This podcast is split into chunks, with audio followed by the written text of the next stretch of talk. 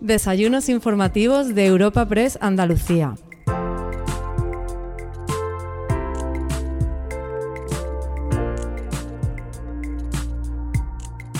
En esta nueva edición de nuestros desayunos informativos de Andalucía recibimos a Juanma Moreno, presidente del Partido Popular Andaluz y actual presidente de la Junta de Andalucía.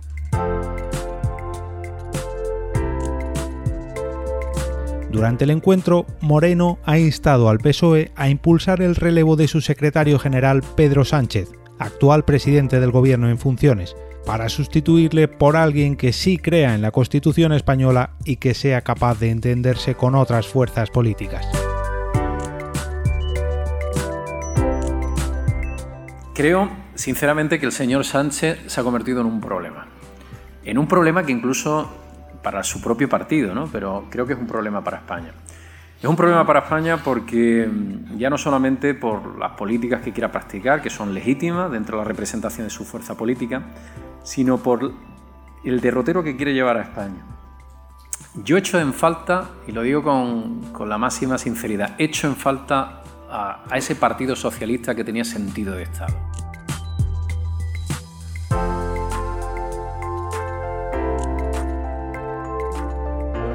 Muy, buenos días a todos. Agradecer, quiero en primer lugar agradecer la concurrida presencia en el día de hoy de numerosos y destacados miembros de la sociedad civil, económica, política de Andalucía, que hoy habéis tenido la enorme amabilidad de acompañarnos en este desayuno. Quiero, son muchos, pero voy a intentar hacer un saludo rápido. En primer lugar, eh, agradecer evidentemente al presidente de Europa Press, a Asís Martín de Caviedes por esta invitación y la organización de este importante evento y al que felicito por ese anuario. Ya son cinco años donde Europa Press está dando información, generando información y trasladándole a los andaluces todo lo que acontece en esta gran comunidad autónoma, en esta gran tierra que es Andalucía. A los miembros del Gobierno que están con nosotros, al consejero de Presidencia, Elía, consejera de Empleo, Rocío, Muchas gracias por estar con nosotros. Al consejero de Hacienda, Juan, y Energía, Industria, quito los apellidos para ir más rápido, y a la consejera de, Cultura también, Patricia, que está. Supuesto también al, al presidente de la Fundación Cajasol, Antonio Pulido, que es, es verdad que hemos cambiado de sede y, además me ha sorprendido porque normalmente siempre el escenario es allí. Me imagino que lo han puesto aquí para que no os entretengáis mucho mirando esta preciosidad que yo sí tengo la suerte de observar desde esta atalaya que es este atril. Agradecer también al delegado de Europa Press en Andalucía, al director general del Grupo Abade, Antonio Martín, que siempre nos acoge en su casa, al director general, eh, a los patrocinadores, por supuesto, sin los cuales sería imposible organizar este importantísimo evento, a Atlantic Cooper, a Fujitsu, a Orange y a BIR. A los miembros de la Mesa del Parlamento, que también hoy está con nosotros, portavoces de los grupos parlamentarios, del Grupo Parlamentario Popular, del Grupo Parlamentario Vox, que también está con nosotros, defensor del pueblo andaluz, secretaria general del Partido Popular en Andalucía, alcaldes muchos, tenemos aquí al alcalde de la ciudad de Almería, se ha tenido que pegar un buen madrugón para estar hoy aquí con nosotros, a Ramón Fernández Pacheco, al que se lo agradezco, alcalde de Tomares, presidentes provinciales de, de Córdoba, de Sevilla, en fin, muchos representantes de muchas organizaciones, desde cuerpos consulares, organizaciones sociales que hoy están eh, con nosotros, el secretario general de la ONCE, que lo he visto antes por allí, por supuesto al presidente de ATA, que también nos acompaña, al presidente de la Confederación Empresaria de Andalucía, a los secretarios generales de UGT y de Comisiones Obreras, que también nos acompaña. En definitiva, podría dedicarme prácticamente toda la intervención a saludar, porque son muchos y son muchos también el cariño, el aprecio y el agradecimiento que les tengo a todos los que habéis hecho un hueco en vuestra mañana de mucho lío para estar precisamente aquí con nosotros. Bueno, en primer lugar, em, quiero destacar la importancia que tiene este encuentro. Es verdad que este tipo de encuentros a veces ya terminamos cansándonos, algunos lo decimos porque son muchos los que hay durante distintas ciudades, pero este encuentro en concreto que eh, Europa Press nos ha concitado, ha conseguido convertirse en muy poco tiempo en un espacio de debate, yo diría de primer nivel, no solamente en nuestra tierra, sino también con trascendencia eh, nacional. Y de ello da buena muestra ese anuario que hoy nos presenta. Pero además el día de hoy, como os he dicho, coincide con una fecha que, como todos ustedes podrán imaginar, es una fecha que está marcada en el calendario para mí a nivel personal, pero que también está marcada en el calendario de la historia de Andalucía, que es el 2 de diciembre. Hoy, hace justo un año, los andaluces tomaron una decisión que yo me atrevería a calificar de histórica. Por tanto, quiero que mis primeras palabras en esta tribuna, un día tan señalado como el primer aniversario de esas elecciones que propiciaron un cambio de rumbo, un cambio político, después de casi cuatro décadas de hegemonía socialista en nuestra tierra, sean precisamente para reivindicar la importancia de la decisión que adoptaron los andaluces, porque fueron ellos, los andaluces, los que propiciaron el cambio en Andalucía. El 2 de diciembre de 2018 era la primera vez que la presidencia de Andalucía cambiaba por decisión directa expresada por todos y cada uno de los andaluces. El cambio en Andalucía es mucho más que un cambio de partido político, ni siquiera es un simple relevo de presidente. El cambio es mucho más profundo, yo diría que es mucho más impactante.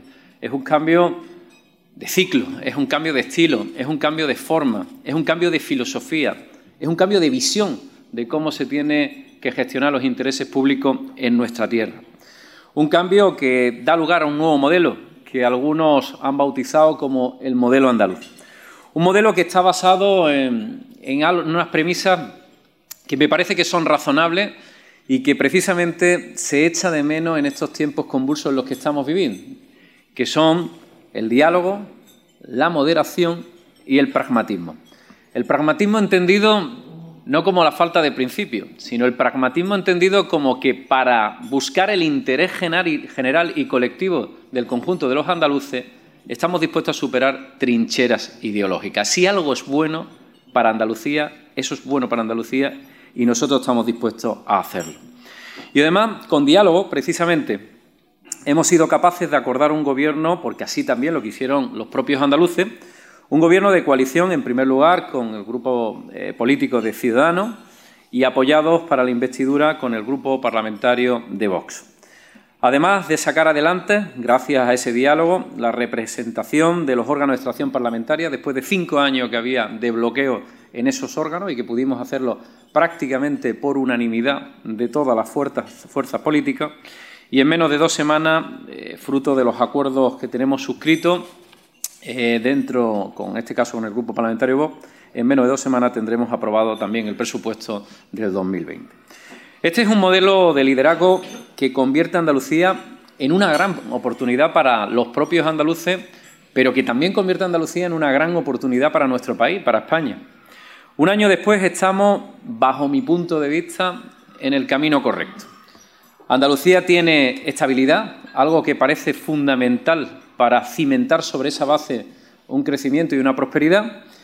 Andalucía genera confianza y Andalucía, bajo mi punto de vista, funciona. Y esta afirmación que parece probablemente muchos de ustedes o muchos andaluces pueden decir, oiga, ¿funciona o no funciona todo lo que bien que debería? Pero sí que tengo la sensación, y así lo indica los datos de los que manejamos, que Andalucía está funcionando, que está mejorando. Y a los datos me remito, en empleo, en crecimiento, en balanza comercial, en exportaciones, estamos mejor que muchas otras comunidades autónomas de España que eran regiones mucho más pujantes, más dinámicas económicamente. Estamos mejor que la media de España. Solamente voy a dar algunas pinceladas de los últimos datos por no repetirme. En septiembre, el último dato conocido, el índice de producción industrial en Andalucía subió un 4,7% con respecto al mismo mes del año anterior, más de lo que creció la media nacional que había crecido un 1,6%. En los diez primeros meses del año, el consumo de cemento, cemento como es un gran indicador especialmente de todo lo que son tanto obra pública como obra privada y de un sector fundamental como es el de la construcción en nuestra tierra. Bueno, pues en Andalucía se incrementó en un 14,5%, casi cinco veces más que a nivel nacional. La inversión extranjera, que siempre ha sido esquiva a nuestra tierra, a pesar del enorme potencial que tiene, siempre, nunca hemos podido ser captadores de inversores productivos en nuestra tierra, ha crecido cada 10, ha crecido en el último año, no el último año, casi los 11 meses, ha crecido 10 puntos, un 10%.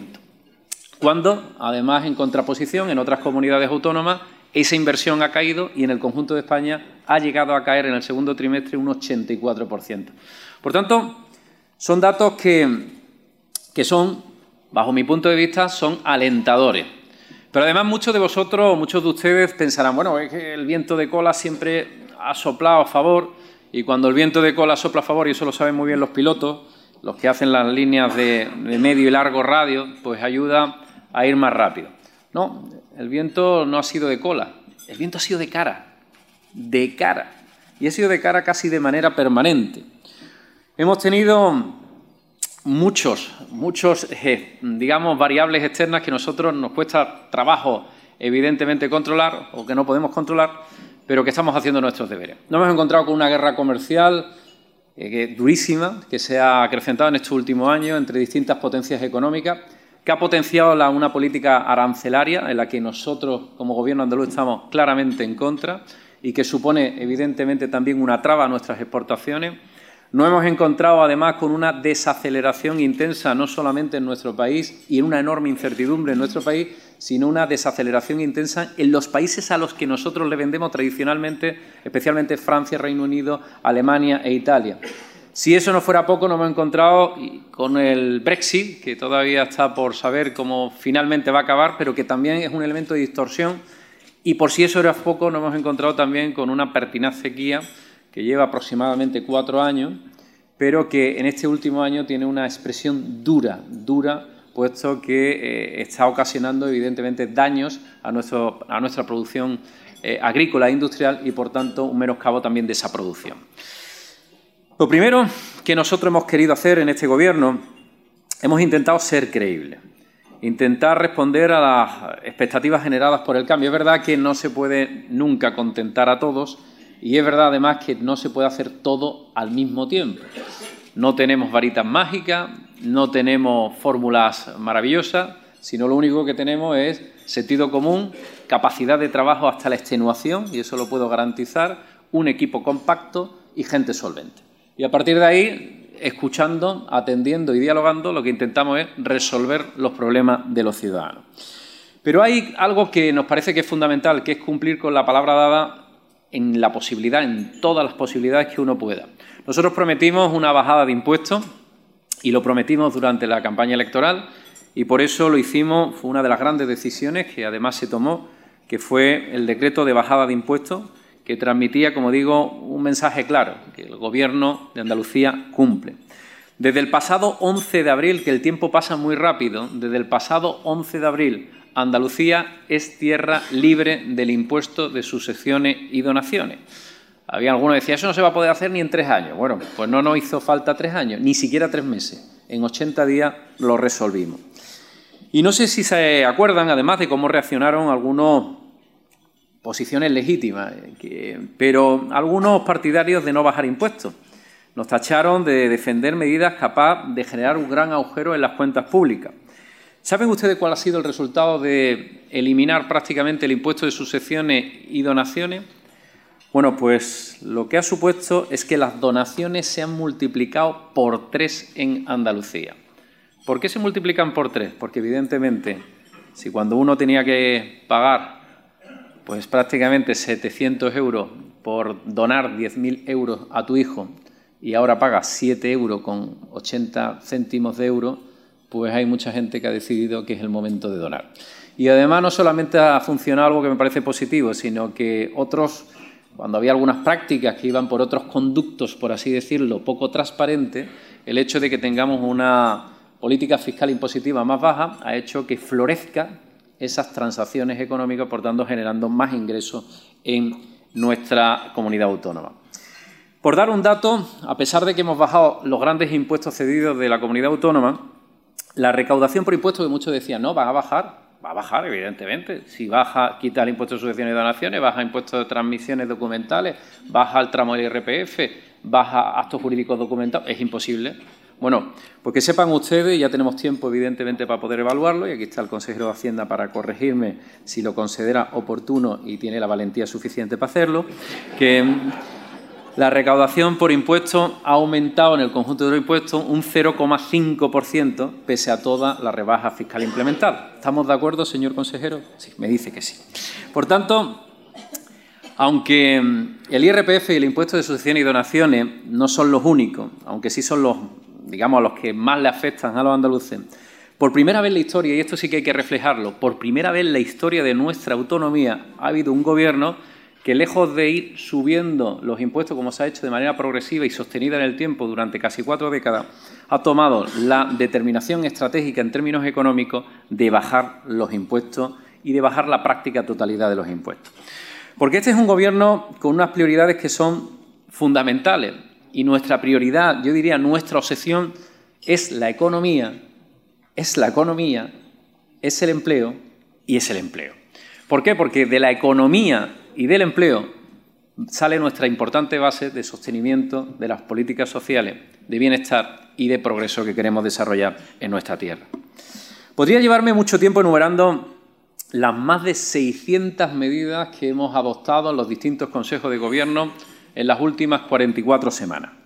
Lógicamente os voy, os voy a ahorrar a todos ustedes ese relato, pero sí que voy a decir algunas de las más sonadas que ya conocen además de la bajada de impuestos inmediata y progresiva. Hemos eliminado más de un centenar de entes sin utilidad social. ¿Qué significa sin utilidad social? Que, oiga, que al ciudadano medio de la calle no le beneficiaba en absoluto y que suponía un gasto. Y vamos a seguir eliminándolo. Hemos eliminado progresiva, de manera progresiva y vamos a seguir haciendo la burocracia que tenemos en la Administración, aquellos límites, aquellos lastres, aquellos procedimientos antiguos, aquellos procedimientos que constituyen un cuello de botella para el dinamismo y el desarrollo de nuestra economía.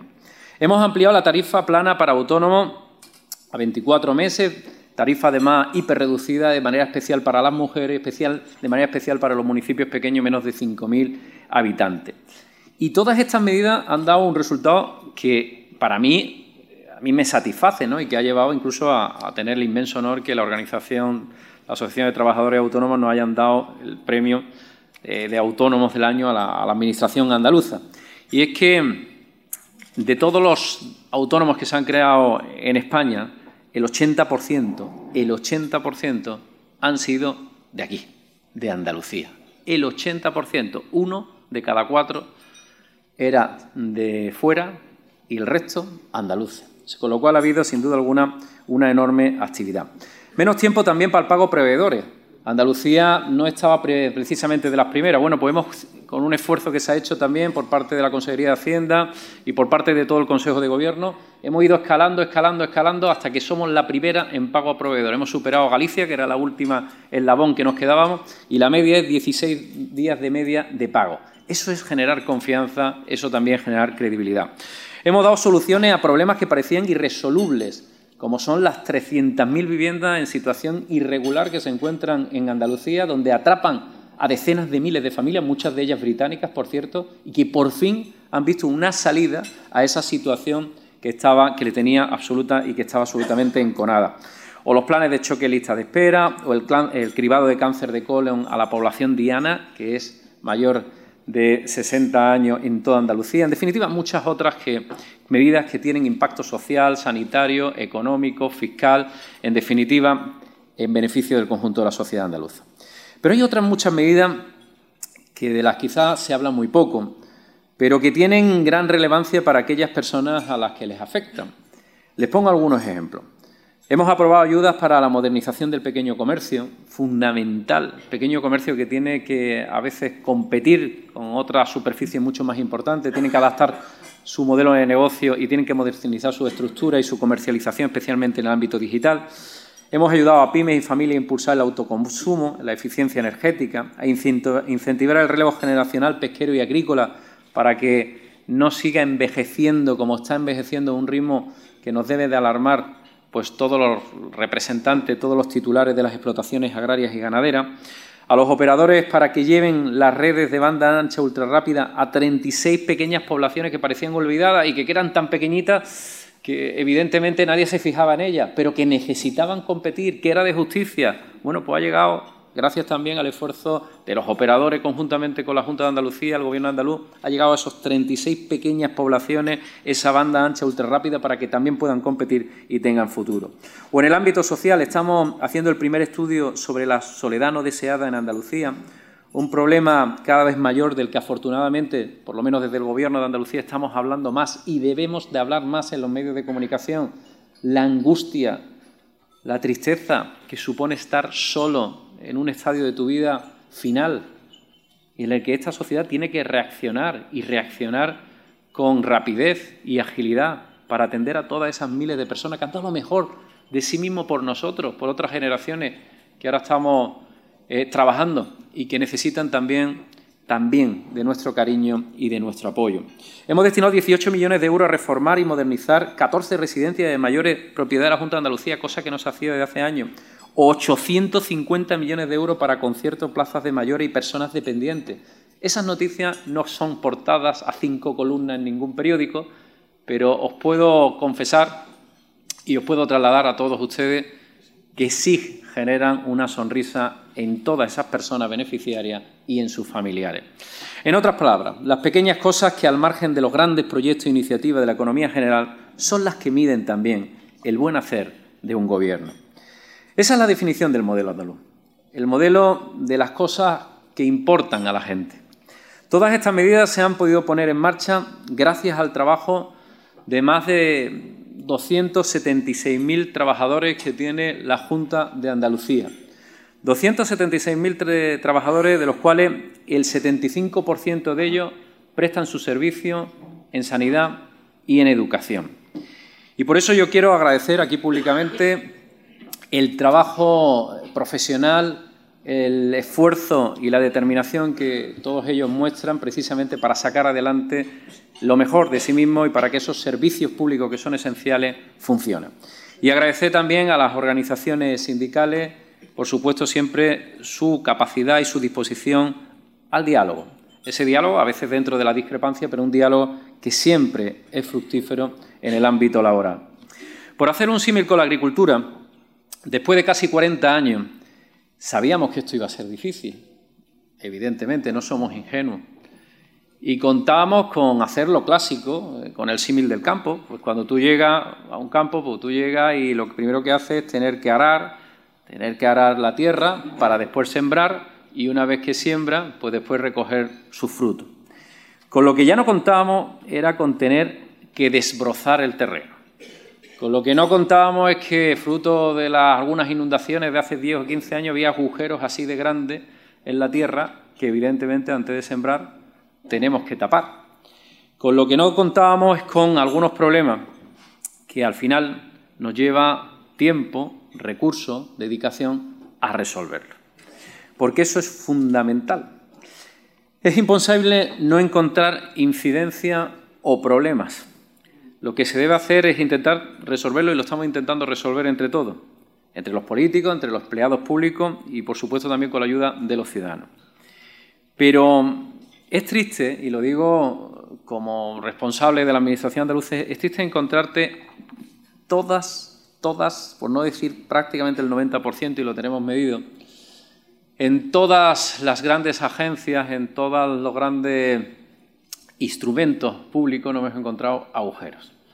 Agujeros contables que convienen tapar, uno de 18 millones, otro de 19 millones y medio, otro 25 millones, otro 30, otro 39, otro 45, otro 50, pagos pendientes. Todo eso requiere mucha energía y muchos recursos que podían ir destinados a otros asuntos y que evidentemente estamos destinándolo a eso. Lo vamos a hacer y no voy a insistir más. Podría perfectamente describir todas y cada una porque ya tenemos tiempo suficiente para poderlo evaluar con rigor y seriedad. Pero simplemente quiero trasladar a la sociedad que también, que también de lo que uno hace en un presente está hipotecando también el futuro de otras generaciones y que la obligación que tenemos los mandatarios del presente es dejarle un legado a los que vengan detrás mejor del que nosotros nos hemos encontrado. Eso nos hubiera gustado a nosotros encontrar. En definitiva, estamos intentando ser un gobierno de lo que es Andalucía, de una Andalucía diversa, una Andalucía que es heterogénea, que es plural, que es coral, No una Andalucía de actor único, sino de composición múltiple. Un gobierno que es expresión de la Andalucía a la que sirve, con la firme determinación en hacer las cosas bien, ese es el compromiso, está presente en todas y cada una de las decisiones, y luego el resultado será más acertado o menos acertado.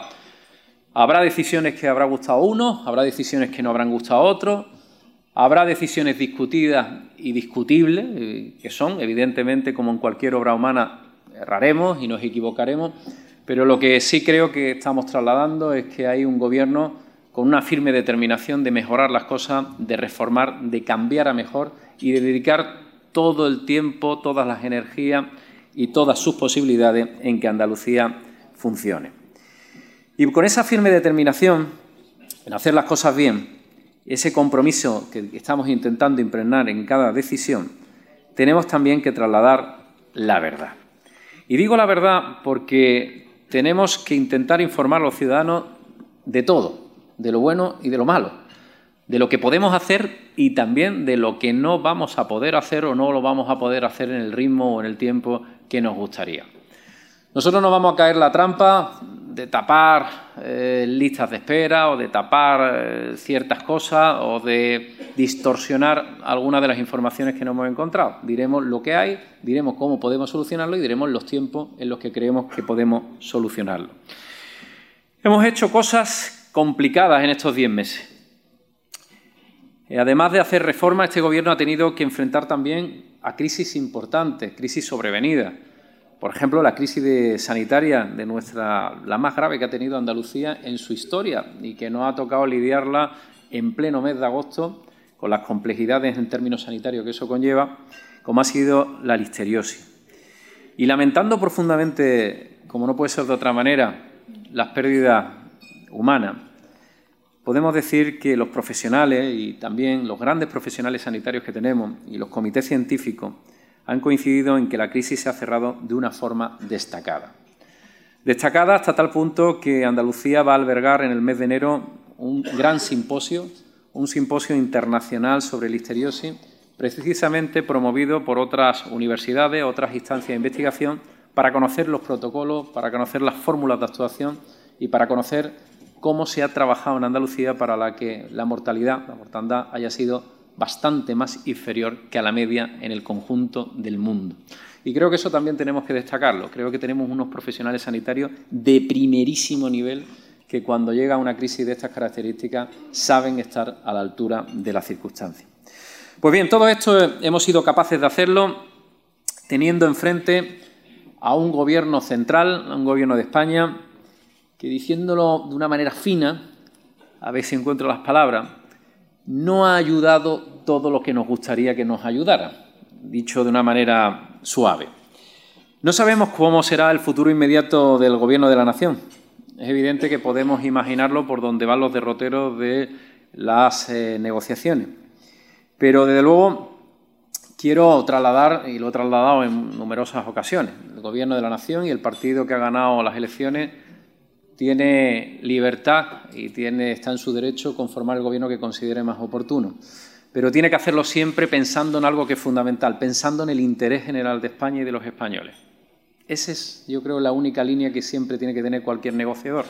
Y sobre todo algo que también a mí me preocupa, negociando para que todos los españoles vivamos donde vivamos, tengamos igualdad de condiciones a la hora de inversión y a la hora del trato por parte del Gobierno de la Nación que no por firmar con ningún partido político de una determinada tierra de España, al final eso signifique un menoscabo de los intereses de otras tierras de España, en, como es Andalucía.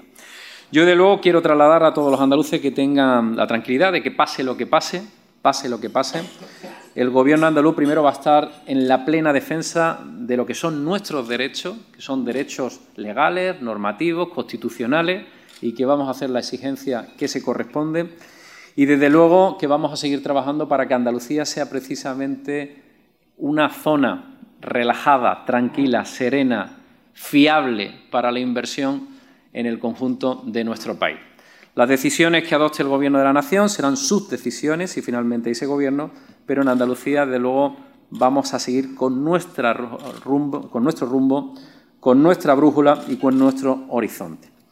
Y desde luego pediría, aprovecharía esta, este desayuno, este, esta tribuna, para que también la financiación autonómica se tuviera en cuenta por parte del Gobierno de la Nación. Lo digo porque es muy fácil pedir por parte de algunos sectores o partidos políticos cuando en el Gobierno de la Nación incumple una ley, una ley que es la Ley de Financiación Autonómica aprobada en las Cortes Generales y en el que esa ley dispone unas cantidades que todos los años se transfieren a las comunidades autónomas. Yo tengo que decir que a día de hoy los 1.350 millones de euros que aparecen en esa ley no han llegado a la comunidad autónoma de Andalucía. Todo el mundo se puede imaginar en la economía de su casa qué ocurre cuando uno tiene unos ingresos ya certificados, unos ingresos seguros, por así decirlo, y unos gastos.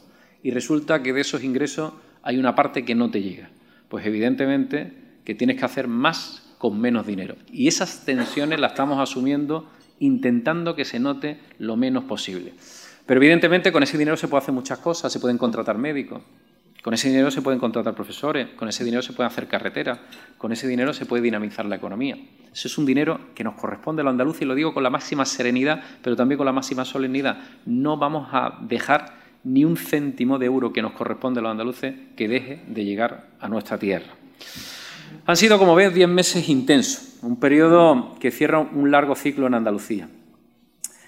Hace también unas semanas también conocimos precisamente la sentencia de la denominada como pieza política de los ERE.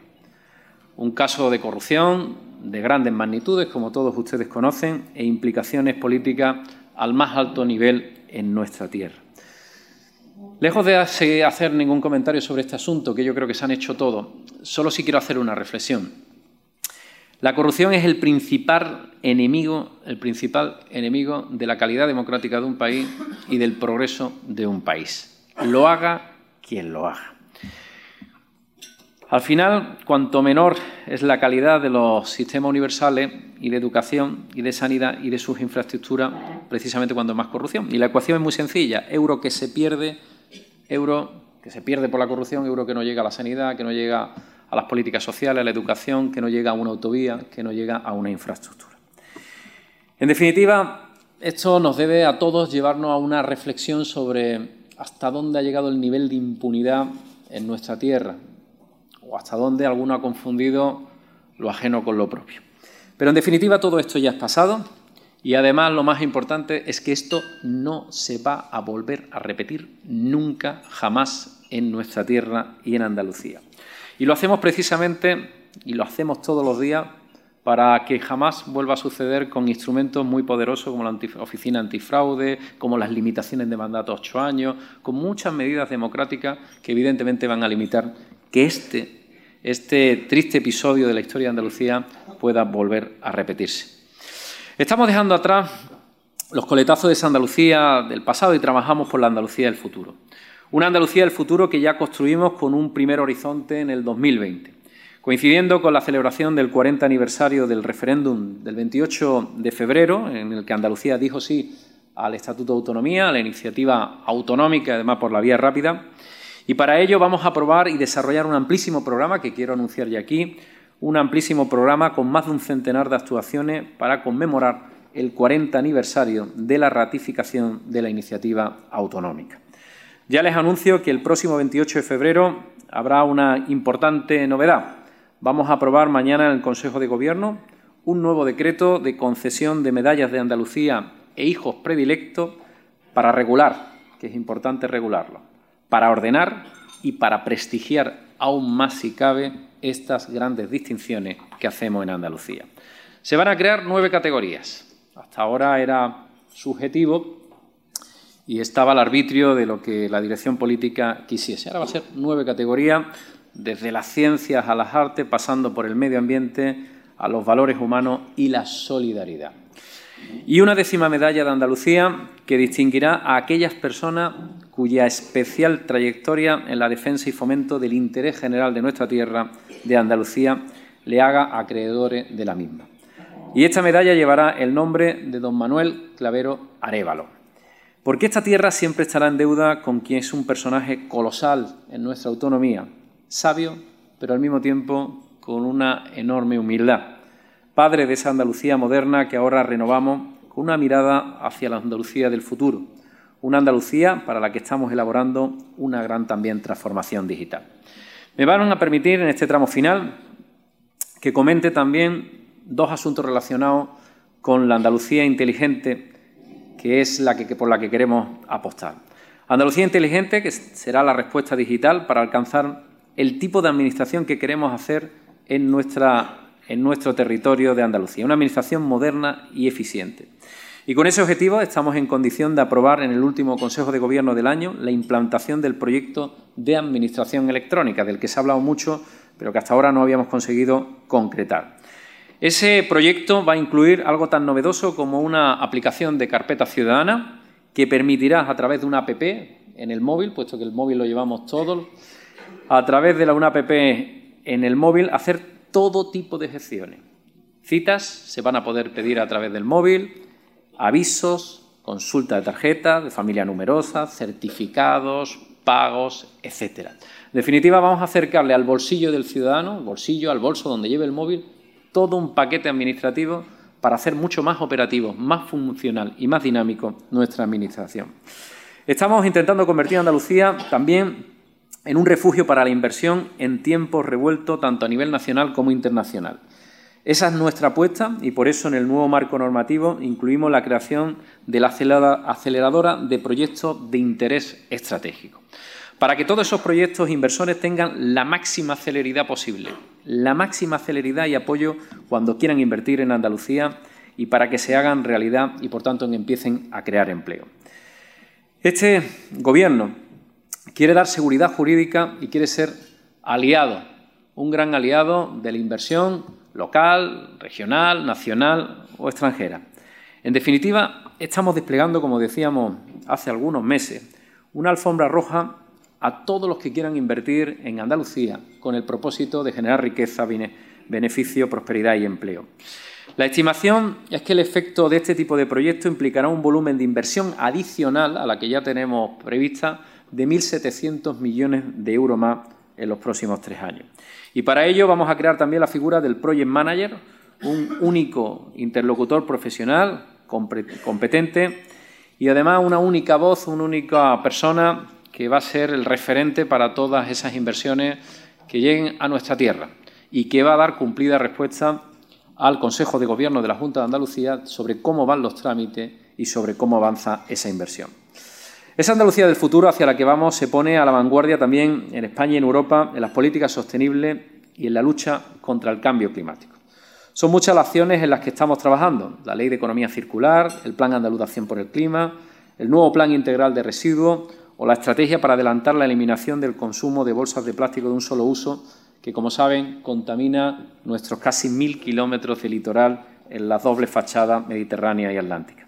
Y sin olvidarnos del plan de reforestación más ambicioso que vamos a poner en marcha de la historia de Andalucía, pedidos por todos, pedidos por alcalde, alcaldesa, pedidos por sectores públicos, privados, y que por fin se va a hacer, eh, se va a materializar.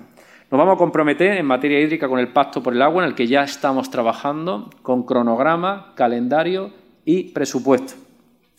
Queremos, en definitiva, que Andalucía sea un modelo para todos y que sea una auténtica revolución verde sin vuelta atrás. Y además tendré ocasión de exponer también en la Cumbre Mundial del Clima, COP25, que empieza justamente hoy en la ciudad de Madrid, pues pasado mañana tendré la posibilidad también de dar la visión desde Andalucía a todo lo que está ocurriendo en el mundo relacionado con el cambio climático. No solamente nuestra visión, sino también nuestra respuesta, nuestras posibles soluciones.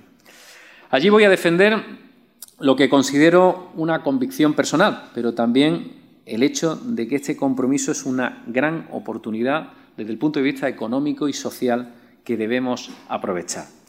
La Comisión Europea ha anunciado que va a movilizar hasta el 2030 un billón, con B, billón de euros, un billón de euros para la economía verde en nuestra tierra.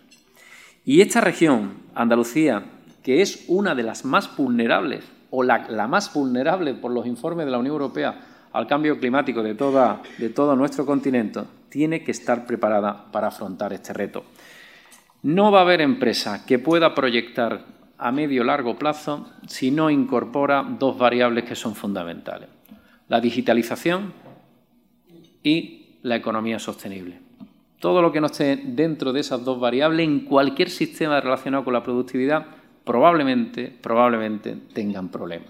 Nosotros tenemos capacidad para ser líderes. Tenemos una gran oportunidad de aprovechar todo esto, de aprovechar todo ese empuje, no solamente los recursos que la Unión Europea va a poner encima de la mesa, sino aprovechar el talento, las potencialidades que tiene Andalucía en energía alternativa. Somos una potencia, podemos ser una gran potencia en energía renovable, aerogeneradores, movimientos del mar, placas fotovoltaicas. Tenemos mucho y tenemos además empresas con tecnología, capacidad diseño para poder hacerlo.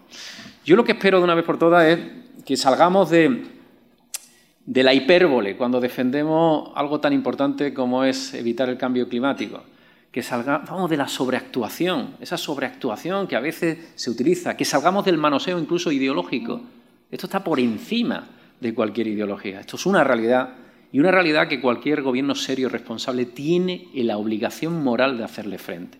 Pero ya no solamente por una convicción personal, que de luego mientras yo sea presidente de la Junta de Andalucía voy a luchar para que mis hijos tengan las mismas oportunidades en términos de bienestar climático que he podido disfrutar yo, sino porque creo que aquí ante nuestros ojos tenemos una gran oportunidad económica y social. Podemos aprovecharla, debemos de aprovecharla y desde luego desde el Gobierno de Andalucía vamos a aprovecharla.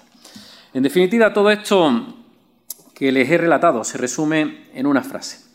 Vivimos un momento único para levantar desde la realidad del presente esa nueva Andalucía inteligente e innovadora. Líder en sostenibilidad, servicio y también en nuevas oportunidades. En definitiva, una Andalucía que funciona, porque yo lo dije hasta la saciedad cuando hablaba del cambio. ¿Qué era el cambio? El cambio es que Andalucía funcione. Que funcione, ese debe ser el objetivo, ese debe ser el empeño, ese debe ser la obsesión de todos los miembros del Consejo de Gobierno y de todos los grupos parlamentarios que representamos a los andaluces, que funcione y que funcionemos cada vez mejor. Atrás quedó el tiempo del conformismo, pero también el tiempo de una falsa dignidad impuesta desde los despachos, que declaraban enemigo de Andalucía a todo aquel que osara describir la dura realidad del desempleo, fracaso escolar que recogen las estadísticas oficiales. El amor a Andalucía no se mide por golpes en el pecho, no, sino con la firmeza con la que uno cada mañana sale a defender Andalucía con su trabajo, con su honestidad y con su integridad. La vieja política ya es historia. Vivimos un nuevo tiempo, tiempo de cambio que ha llegado y que creo que ha llegado para quedarse, de la Andalucía del pasado a una Andalucía que tenemos que construir el futuro, de la Andalucía de esa opacidad a la Andalucía de la transparencia, de la Andalucía del porque yo lo digo a la Andalucía del diálogo y el acuerdo, de la Andalucía que se queda atrás a la Andalucía que quiere ser modelo para España. Una Andalucía que hoy tiene un gobierno con absoluta dedicación, gobierno en esto, que quiere cumplir todos los días y que trabaja por intentar cumplir todos los días. Un gobierno con una agenda reformista que vamos a desplegar en los próximos tres años, porque nacimos con vocación también de agotar esta legislatura. Amigas y amigos, decía no hay conferencia que no termine con una cita, si no, no es una conferencia digna. Y quedaba una, que la hemos buscado esta mañana, he estado yo ahí buscándola, y que me ha gustado. Decía el amigo Aristóteles que la elección y no la casualidad determina tu destino. Hace un año los andaluces eligieron, decidieron, marcaron un nuevo destino y hacia él, sin duda alguna, nos estamos dirigiendo. Por un nuevo ciclo precisamente por la mejor Andalucía de nuestra historia. Una Andalucía que yo estoy empeñado, pero más que empeñado, convencido, pero convencido, convencido, convencido, que juntos, cuando digo juntos, todos juntos, podemos conseguirla, podemos traducirla y podemos hacer historia. Esta generación que está sentada en esa mesa, en esa silla, todos, cada uno en su ámbito de responsabilidad, cada uno en su ámbito de trabajo, todos podemos hacer historia y poner Andalucía en el lugar que por historia, por compromiso y por potencialidad nos corresponde. Muchísimas gracias.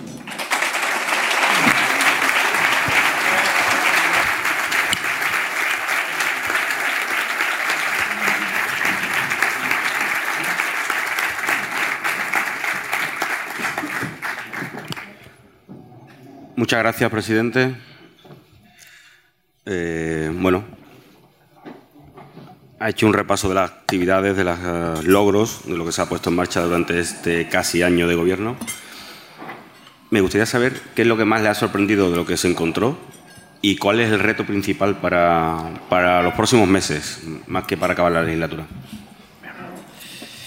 Bien, bueno, pues a mí lo que más me ha sorprendido de lo que, de lo que no hemos encontrado ha sido eh, la indolencia.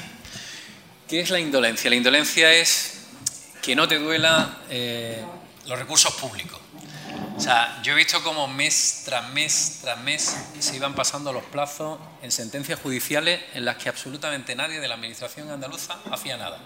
Lo que suponía que pagáramos eh, intereses prácticamente 10.000 euros al día, al día de intereses en algunas de esas sentencias, que abríamos las ventanas de San Telmo, yo siempre lo, lo visualizaba como si yo abriera la ventana de mi despacho y lo hablaba con el consejero de Hacienda, cogiéramos billetes de 100 o de 500 y todas las mañanas cogiéramos por la ventana y lo echáramos al viento. Eso ha transcurrido no solo con ese caso, con muchos otros casos. Hemos perdido decenas de miles de euros precisamente por indolencia, por falta de compromiso, por falta de profesionalidad, por no estar encima de los asuntos, por aburrimiento, por apatía de una administración. Y esa falta de interés ha hecho mucho daño a Andalucía, muchísimo daño. ¿Y el principal reto que tiene o el objetivo para los próximos meses, hablando de primeros de año? El principal reto, pues el principal reto que tenemos por delante, evidentemente, es el crecimiento, mantener el crecimiento económico. Ahora mismo estamos, somos una comunidad autónoma que crecemos por encima de la media española, por encima, muy por encima de la media de la zona euro, un punto. Somos la segunda economía que más empleo previsiblemente puede crear y que más puede crecer. Y por tanto lo que tenemos que hacer es que, Andalucía sea foco de, atracción de inversiones y que genere eh, una imagen pública hacia el exterior, una imagen de estabilidad política, de estabilidad presupuestaria, de seguridad jurídica y, de, por tanto, en confianza de este Gobierno. Tenía un compromiso de creación de empleo. Mm, el ritmo que hasta ahora se está llevando parece que va a ser complicado que se pueda cumplir. ¿Mantiene su objetivo y entiende que se puede lograr ese reto? Uh. Vamos a intentar conseguirlo. Es verdad que cuando nosotros nos habíamos marcado ese objetivo, había un gobierno, eh, había habido un gobierno en España, el gobierno de Mariano Rajoy, que había puesto también un objetivo, que era alcanzar precisamente el próximo año 2020 los 20 millones de cotizantes a la seguridad social, 20 millones de empleados. Y ese objetivo se estaba cumpliendo, el ritmo era eh, trepidante. Tengo que decir que desde la moción de censura que se hizo a aquel gobierno, desde la falta, desde la parálisis, porque ahora mismo nadie puede dudar que vivimos una parálisis desde la moción de censura, no hay gobierno en España, no lo ha habido, y esa parálisis ha, eh, ha ocasionado una desaceleración y limitando, evidentemente, el crecimiento y el desarrollo. Pero la creación puede ser positiva. Este año vamos a estar en torno a 70, 71.000 puestos de trabajo. El año que viene las previsiones estén pues que rondemos esa cifra. En definitiva, vamos a intentar multiplicarla y que a lo largo de estos cuatro años pues, podamos eh, contribuir no solo a la bajada de la tasa de desempleo en Andalucía para acercarnos a la media España, que es el gran objetivo, sino también porque introduciendo a esas personas en el mercado laboral introducimos una variable de consumo y por tanto de dinamización económica que va a ser buena para todos. Yo creo que Andalucía se puede comportar mejor que la media española si hacemos todas las cosas que tenemos que hacer. Reforma, Gobierno pragmático, decisiones, seguridad jurídica, eh, eficiencia en la Administración, reformas educativas en las que estamos haciendo, en definitiva todo un paquete que tiene que acompañar esas políticas económicas. También ha habido sombras en estos meses, eh, ha habido diferentes ceses, dimisiones de altos cargos, una situación que desde el consejero de presidencia lo sitúa dentro de la normalidad, porque es un gobierno ambicioso y exigente, Espero que eso no afecte también que haya consejeros que se vayan o cesen o dimiten. ¿Tiene, ¿Está satisfecho con el trabajo de todos los consejeros? Sí. Como está en una evaluación continua, según el Consejo de la Presidencia. No, yo coincido. Hay una cosa, y ya le adelanto que habrá más cese. A lo largo de los tres años habrá más cese. Se lo adelanto ya aquí. ¿Por qué? Porque yo no conozco empresa, colectivo, organización que, salvo que esté en la absoluta pasividad y no esté en una continua evaluación de sus políticas, no tenga renovación en sus cuadros. A mí me parecería un error. Yo quiero que mi gobierno tenga tensión y yo introduzco esa tensión. Aquí tenemos que estar todos tensionados. Esto no es una ONG, esto no es una familia, esto no... Aquí estamos para trabajar y aquí estamos para conseguir objetivos. Y el que no esté dispuesto a conseguir ese objetivo o no tenga una actitud propia para conseguir ese objetivo, pues evidentemente puede ser relevado. Y debe de ser relevado. Y por tanto habrá relevo a lo largo de, todo el año. O sea, los ceses, las dimisiones lo ven un signo de fortaleza más que de debilidad de un gobierno. Siempre, absolutamente. Yo no, contemplo, yo, a mí me sorprende cuando se hace la afirmación los ceses o las dimisiones no tienen, hay ceses o dimisiones que son de carácter personal también, ¿eh? que hay mucho que también hay que discrepar, que gente que pues, cambia de domicilio o le hacen una oferta laboral, los sueldos que tenemos en la administración pública son muy bajos digamos, para poder competir con el sector privado, tenemos una fuga de talento permanente, personas muy buenas, con mucha capacidad, pero que viene una compañía o viene alguna empresa privada y le da el doble, a veces hasta el triple, y que no podemos retenerlo. Próximamente se nos vaya en urbanismo un par de personas, no se van porque estén en desacuerdo o porque lo hayan hecho mal, sino porque le pagan bastante más. Y contra eso, pues, evidentemente, no podemos competir. Eso es una fuga que tenemos. Otra fuga es de situaciones personales, personas que se van a otra ciudad a vivir, que cambian su orientación, y otra porque consideramos que no se está cumpliendo el objetivo.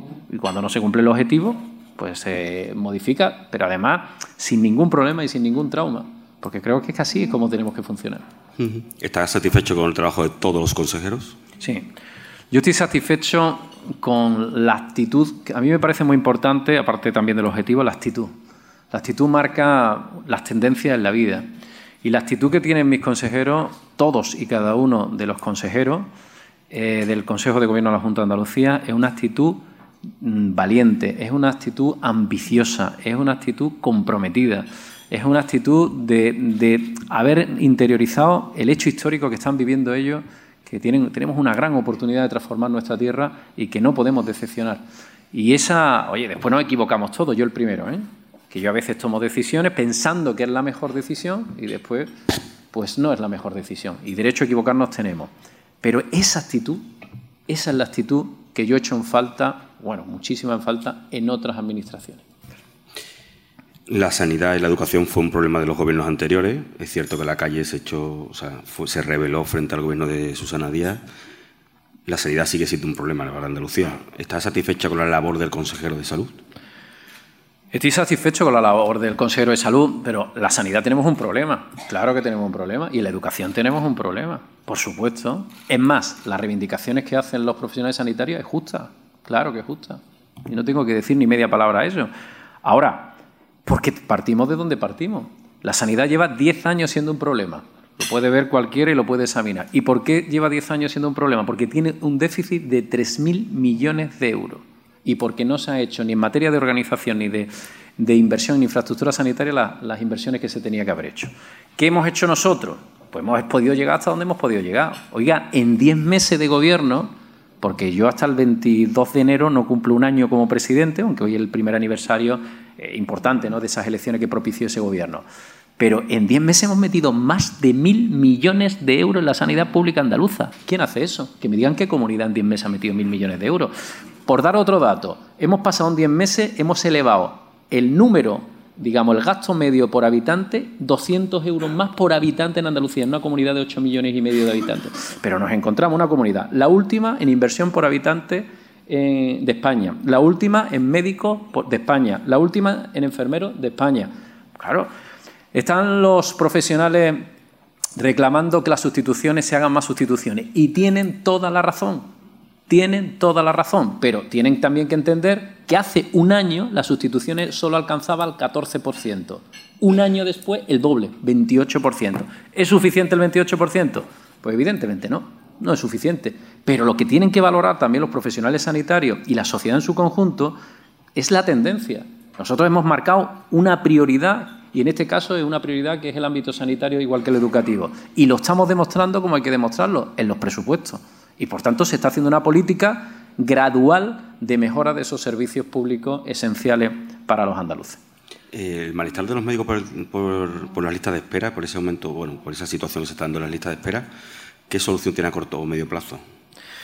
Bueno, la lista de espera es el déficit que tenemos también de profesionales. Otro dato que voy a introducir son datos oficiales. En 10 meses, 4.600 profesionales más en la sanidad. 10 meses, que no estoy hablando de 3 años, 4.600 profesionales más. Y las listas de espera han bajado. Las listas de espera han bajado. No han bajado todo lo que nos gustaría, especialmente en algunas especialidades que eh, por falta de profesionales no hemos podido atender lo suficiente. Pero ya no hemos gastado casi 25 millones de euros precisamente en ese plan de acción que supuso pues una inversión mm, prioritaria y, que afortunadamente eh, ha mejorado. Mira, estaba yo buscando el dato. El plan de choque, 25 millones de euros para atender a los andaluces, llevaba esperando más de un año. Se puso en marcha. Y se haya operado, gracias a eso, 20.741 pacientes más de abril a octubre que en el mismo periodo del año anterior. Eso es un dato objetivo. Que el tiempo de espera para ser intervenido se haya rebajado en 42 días desde la puesta en marcha del plan de choque. Y de diciembre de 2018 a día de hoy, el andaluz espera 54 días menos para ser operado. ¿Es suficiente? No tenemos que seguir avanzando. Pero ¿vamos por el camino correcto? Pues, permítame que lo diga, yo creo que sí, yo creo que sí, vamos por el camino correcto. Como ha hecho referencia, lleva 10 meses de gobierno, su socio de gobierno de Ciudadanos. En este periodo ha habido varias elecciones. ¿Está rentabilizando el Partido Popular mejor el gobierno que Ciudadanos, atendiendo los resultados electorales? Bueno, no se puede hacer una interpretación de unas elecciones legislativas en el ámbito local o en el ámbito autonómico, porque cada elecciones tienen, tienen su aquel. Eh, los ciudadanos, además, ya tienen un nivel de madurez muy alto y saben diferenciar eh, los, los, procesos electorales. ¿no? Y en este caso, pues yo creo que Ciudadanos eh, ha sufrido un, un, castigo, desde mi punto de vista, muy severo. Me parece muy desproporcionado el castigo que, que ha sufrido porque imagino porque los ciudadanos, eh, sus votantes habrán optado o habrán considerado que no era lo correcto lo que, lo que han hecho. Yo, por tanto, máximo respeto hacia un partido político con el que tenemos una relación fluida, eh, fluidísima, al que le tenemos no solamente respeto, sino también eh, tenemos, tengo que decirlo, cariño, porque nosotros trabajamos como un solo gobierno y en el que evidentemente siendo dos formaciones políticas distintas, porque tenemos eh, maneras de entender la, la, política y algunos asuntos distintos, tengo que decir que el nivel de, digamos, de lealtad institucional mostrado en estos diez meses es eh, absolutamente sobresaliente. ¿Teme que esa debilidad electoral de Ciudadanos pueda afectar a la estabilidad del Gobierno? No, no, porque al final hay un compromiso por encima de las siglas políticas. Yo por encima del, de la sigla a la que yo represento está Andalucía. Yo soy el presidente de todos los andaluces y está por encima está Andalucía y los andaluces, por encima de la marca PP. Y eso lo sabe todo el Consejo de Gobierno. Aquí estamos para lo que estamos. Aquí estamos para atender la, nuestra principal obligación, que es defender los intereses de los andaluces. Y por tanto, no, se puede, no puede haber entretenimiento ni puede haber ningún lío interno que pueda distorsionar ese gran objetivo para seguir con esa estabilidad tiene que seguir aprobando presupuestos. Ya consiguió un primer acuerdo para los primeros presupuestos. El segundo presupuesto está eh, por la vía correcta, parece, que el apoyo de Vox está casi garantizado al 100%. ¿Está cómodo con ese apoyo? ¿Se fía de Vox? Vamos a ver. está Alejandro mirándome fijamente, además. diciendo, a ver qué dice, a ver qué dice. Yo en eso quiero ser... Yo aquí no... Yo no miento, en el sentido, intento ser lo más claro posible. He dicho que sí está cómodo. Desde, desde la discrepancia que la tengo con Vox. O sea, fíjese usted que yo represento dentro del partido la parte más, más moderada, más centrista, y sin embargo tengo una relación fluida con Vox. ¿Tenemos diferencias? Sí. Tenemos diferencias políticas, Vox y, y el Partido Popular. Ahora, Hemos tenido la habilidad, y eso quiero reconocerlo públicamente eh, al Grupo Parlamentario en Andalucía de Vox y a su portavoz, que está aquí sentado, Alejandro, agradecerle y reconocerle que hemos tenido la inteligencia de buscar lo que nos une en vez de buscar lo que nos separa. De manera que no hemos ido a buscar qué es lo esencial para Andalucía, la economía, la economía, los servicios públicos esenciales con la sanidad, vamos a buscarlo. Los asuntos que son determinantes para los andaluces se han puesto encima de la mesa y creo que con mucha inteligencia, con mucha astucia y con mucho, yo creo, sentido de servicio público, hemos conseguido llegar a acuerdos. Acuerdos que no siempre han sido fáciles, como es lógico. Los acuerdos se ven muy bonitos cuando se terminan, pero previo hay muchas, a veces, tensiones y, y discrepancias, pero al final, evidentemente, Vox, y lo digo y lo he dicho públicamente muchas veces, Vox en Andalucía está cumpliendo y cumpliendo fielmente todo lo que firma y todo lo que dice. Creo que ser un partido útil es rentable. Fíjese si es rentable que casi nos pisa los talones. Así que empezar ya no había hablado más nunca bien de, ello. Pero creo que, mm, que, la sociedad ahora valora mucho, yo lo he dicho antes de otra manera, el pragmatismo, el, ser útil. La gente lo que quiere es que le solucionemos su problema y no, y no estemos tirándonos trastos a la cabeza todos los días. Mm. No obstante, sí que es cierto que hay temas mm, que son evidentes las diferencias. El Parlamento de Andalucía no ha podido sacar adelante una declaración institucional por la falta de apoyo o la falta de coordinación o de acuerdo con Vox sobre el tema de la violencia de género. Eh, es un tema que realmente la sociedad puede preocupar. Eh, ¿Cree que eso puede derivar en un gran problema? Evidentemente, mm, yo como presidente lamento que no pudiéramos alcanzar un acuerdo en esa declaración institucional. Como he dicho al comienzo de mi intervención, hay asuntos en los que eh, el grupo político Vox y el PP, como partidos políticos somos diferentes, discrepamos y ellos tienen una concepción eh, diferente a la que tenemos nosotros en la estrategia contra la violencia de género. Y por tanto, eh, evidentemente, ellos son legítimos de sus propias decisiones y son ellos los que en cada momento toman las decisiones que consideren más oportunas. A mí me hubiese gustado que hubiéramos ido de manera conjunta, pero eh, evidentemente eso es una decisión propia que tengo que respetar. Ah, tenemos que hablar de los seres, lógicamente, la sentencia del caso político, de la pieza política de los seres. Eh, usted anunció que el Consejo de Gobierno mañana aprobaría o presentaría, mejor, un informe elaborado por la Consejería de Hacienda y la Consejería de Empleo sobre las consecuencias de la sentencia y aquello que se puede recuperar o aquello que no se puede recuperar. No sé si nos puede adelantar por dónde va ese informe o qué es lo que va a desvelar. Bueno, nosotros, como saben, eh, vamos a intentar, o sea, la voluntad política del Gobierno es intentar recuperar todos los recursos posibles. Esa es la voluntad política. Ahora, la voluntad política, esa voluntad que ya tiene una traducción a los propios servicios jurídicos de la, de la Casa, ¿no? los servicios jurídicos de la Junta de Andalucía, tiene una traducción en una serie de acciones que se han puesto en marcha en las distintas consejerías y en la propia uh, servicio jurídico. A partir de ahí, vamos a ver hasta dónde podemos llegar. Es evidente que un caso tan largo como este, donde han desaparecido personas físicas y personas jurídicas, también han desaparecido en estos 10 años, pues va a ser eh, difícil eh, reclamarle alguna cantidad a alguna de las personas que o bien han fallecido o empresas que se han disuelto. ¿no? Y por tanto, esto tendrá un grado importante de complejidad. Ahora, que no le quepa la menor duda a nadie en Andalucía que vamos a hacer todo lo humanamente posible para poder eh, recuperar ese dinero, porque es un dinero que nos corresponde a todos los andaluces. ¿Se ha cuantificado ya? ¿Sabe más o menos? Estamos todavía en... es, complejo, como le digo. Eh, lleva trabajando ya la consejería a veces hasta las 11, 12 de la noche, que lo he llamado al consejero y ha estado con este asunto. Y estamos yendo partida a partida, segmento a segmento, de hace una década. ¿eh? Con lo cual tiene un trabajo de, de chino, ¿no? Y ese trabajo sí que lo estamos, lo estamos elaborando para hacer lo más riguroso posible y sobre todo para que cualquier acción judicial que pongamos en marcha tenga las garantías de que sea un éxito y no nos lleve a, la melancolía o la frustración de poder fracasar después de reclamarle esa cantidad. Dos cuestiones más sobre los seres, tampoco es cuestión de seguir, pero ¿cree que el Parlamento debe reprobar los gobiernos de Chávez y Griñán? ¿Cree que el Parlamento debe proceder a la reprobación de los gobiernos de Chávez, Griñán y Susana Díaz?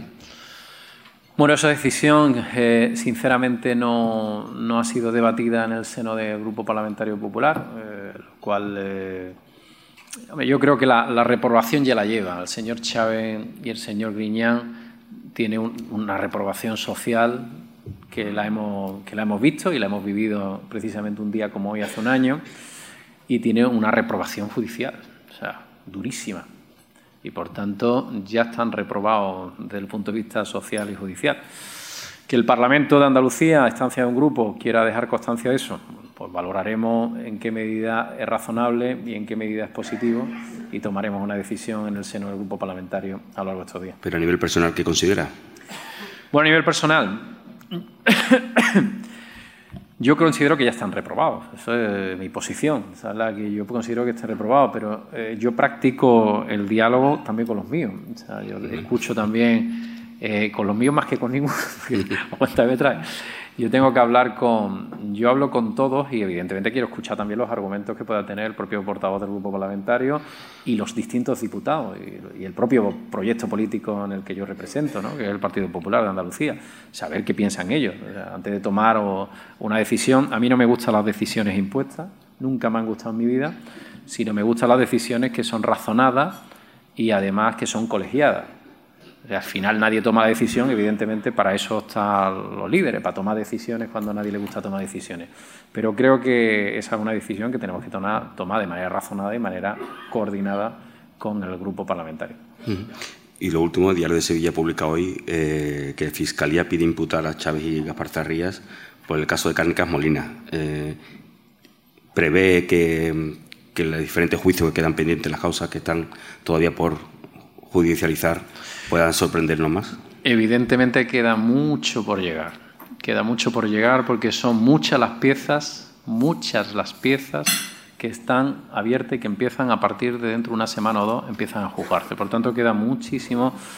Lo dijo el consejero presidencia y tenía razón. Este es un caso no de una legislatura, sino de dos, porque hay muchos procedimientos judiciales que son largos. ¿no?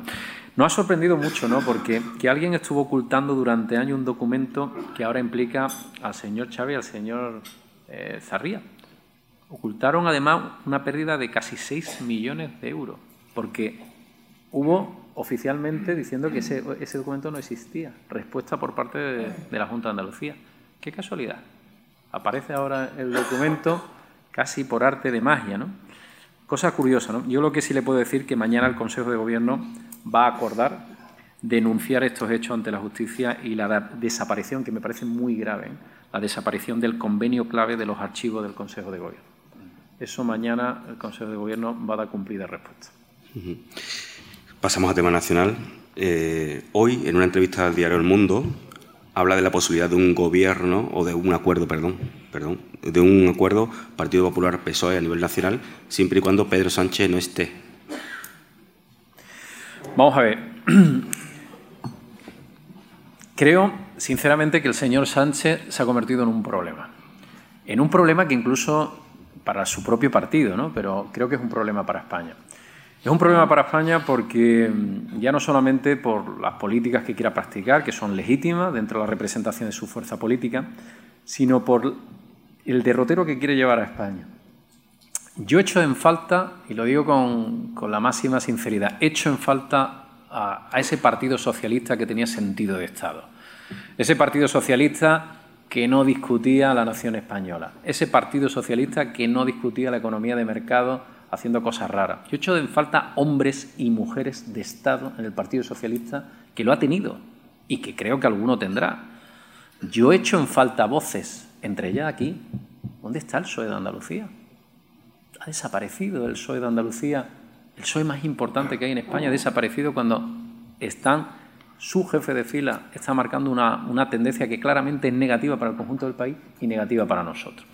Entonces, yo creo que con el señor Sánchez es imposible llegar a ningún acuerdo por parte ni, ni a ninguna posibilidad por parte del PP, por muchas razones, porque lo ha demostrado. Lo primero que hizo el señor Sánchez es que fue concluir las elecciones del 10 de noviembre y esa misma noche electoral, esa misma noche electoral ya estaba negociando con Podemos. Ese día le llama el líder del principal partido de la oposición, el señor Casado, le llama y no le devuelve la llamada.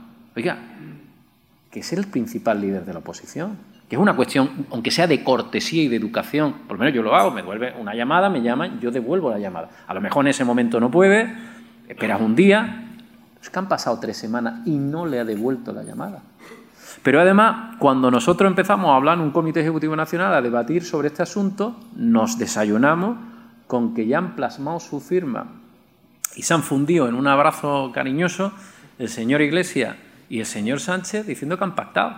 Pero oiga, o sea, si todavía eso no era posible, vemos a Bildu negociando con la presidenta foral de Navarra.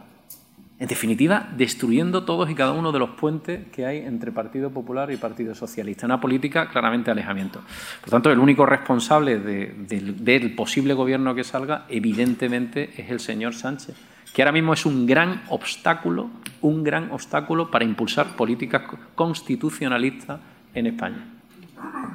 ¿Cree que quizás el Partido Popular debería hacer una propuesta firme de un acuerdo de gobierno sin señor Sánchez?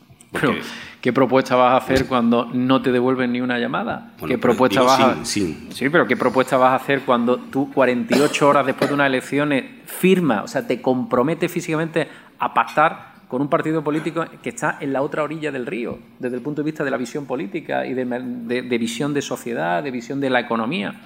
¿Qué política vas a hacer cuando tú dices, oiga, con los independentistas no haga nada y está pactando con un partido cuyo jefe, cuyo jefe, que creo que recordar aquí, está en la cárcel por una sentencia? No está en la cárcel por una sentencia el líder de Esquerra Republicana Cataluña. Oiga, yo tengo una cosa muy clara. Aquellos que quieren destruir España son enemigos de España, pero también son enemigos de Andalucía. ¿eh? Porque todo lo que va contra España es malo para Andalucía. Y por tanto, yo como presidente de todos los andaluces no puedo ver con buenos ojos esa negociación que se está haciendo desde con Esquerra Republicana Cataluña.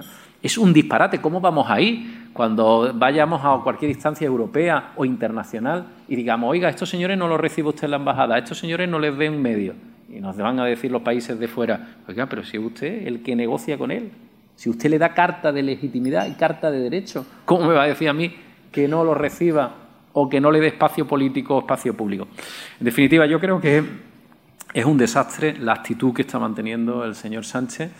Y el señor Sánchez tiene muy fácil que rompa esos acuerdos, que rompa esos acuerdos o que su partido, evidentemente, su partido lo que debería de impulsar un relevo en otra persona que sí crea en la Constitución que sí crea los valores constitucionales y que sí sea capaz de entenderse con otras fuerzas políticas.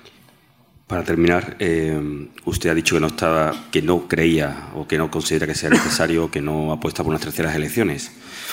Sin embargo, hoy ABC publica una encuesta en la que 6 de cada 10 ciudadanos prefieren unas terceras elecciones a un gobierno Partido Socialista apoyado por Esquerra. Es que yo no sé qué es peor.